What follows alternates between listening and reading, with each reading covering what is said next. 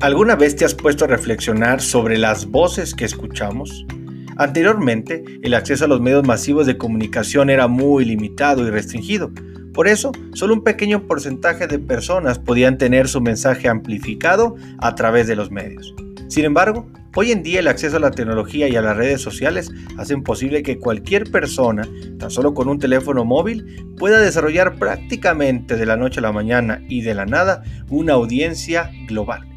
Son personas que por el tamaño de su audiencia influencian mercados y tendencias. Hoy la información fluye de forma acelerada. Las redes pueden viralizar lo peor o mejor de la sociedad y por las redes caminan ya muchísimas voces de los nuevos y cientos líderes de opinión que nacen cada día. La cultura del meme, del sarcasmo, y de la constante crítica social es lo que gobierna en todo el tiempo la comunicación. En medio de esta realidad, ¿qué voces escuchamos? ¿En cuáles voces confiamos? ¿Cedemos ante los medios masivos, las redes sociales, los expertos o los denominados influencers? Hay personas que hasta esperan tomar alguna decisión en su vida para escuchar a uno de estos, compartir su opinión al respecto y entonces decidir. ¿Confiamos en las voces también de nuestros amigos? ¿Cuántos de nosotros muchas veces hemos vivido vidas prestadas, totalmente influenciados por las opiniones y disque consejos de nuestros aparentes amigos? En escuchar esas voces nos hemos metido en problemas, cometiendo errores graves y olvidando valores primarios y lo peor, Perdimos hasta nuestra propia identidad y convicciones intentando ser lo que otros nos decían que fuéramos para que al final, de todas maneras, no le demos gusto a nadie. Sin querer generalizar porque siempre hay excepciones a la regla, sin duda estaremos de acuerdo en que no nos han hecho nada bien muchas veces las voces de los medios, de las redes y hasta de nuestros amigos, que por el contrario, muchas de estas voces quizás nos han confundido, nos han llenado de miedo y hasta nos han herido el corazón. Parece como exagerado o hasta irreal, pero muchas de las voces que nos circundan no siempre nos ayudan en todo. Sobre todo porque últimamente hemos quitado los filtros y hemos dejado de analizar lo que esas voces, solo porque son famosas, nos enseñan, sin examinar siquiera a dónde nos pueden conducir sus recomendaciones.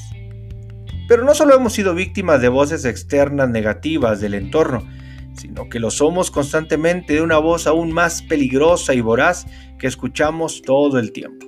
Una voz latente, metida en nosotros y que por ende nos acompaña todo el tiempo. Sí, la voz de nosotros mismos.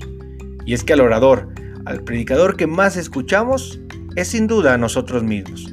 Nos inventamos nuestras historias, tejemos nuestras propias ideas, hacemos nuestras propias preguntas y confeccionamos también nuestras propias respuestas. Es decir, vamos cada día construyendo nuestro mundo. Y no digo que sea malo hablar con nosotros mismos y la introspección que es de gran ayuda en diversos momentos, sino que tampoco tenemos un filtro para depurar aquellas cosas que nos decimos a nosotros mismos y que pueden ocasionar muchos problemas porque en muchas ocasiones están llenas de egocentrismo, de orgullo o desesperación.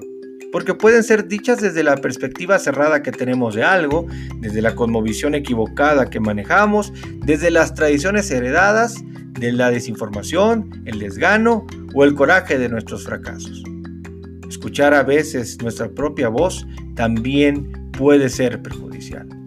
Entonces, ¿no escuchamos ninguna? ni la de los amigos, ni la del entorno, ni la de nadie. No es eso lo que quiero expresar, sino que quiero hacer algún par de propuestas para esto.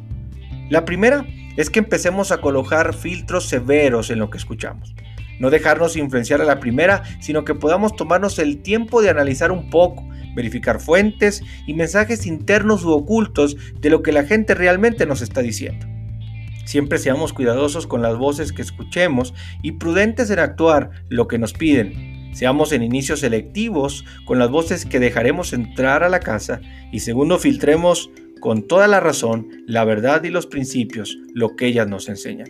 Hay buenas y malas voces, puede ser la de Dios o la de la serpiente, solo hay que aprender a distinguirlas.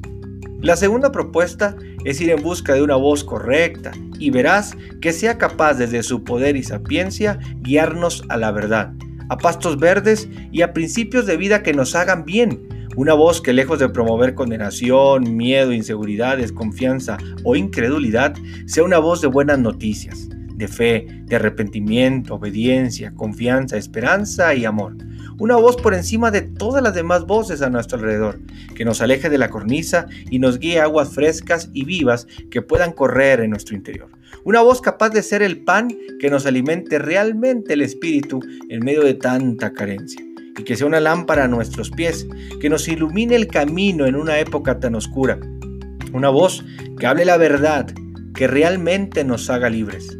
Una voz que nos libere, entre muchas cosas, de aquellas voces que hasta la fecha nos tienen subyugados.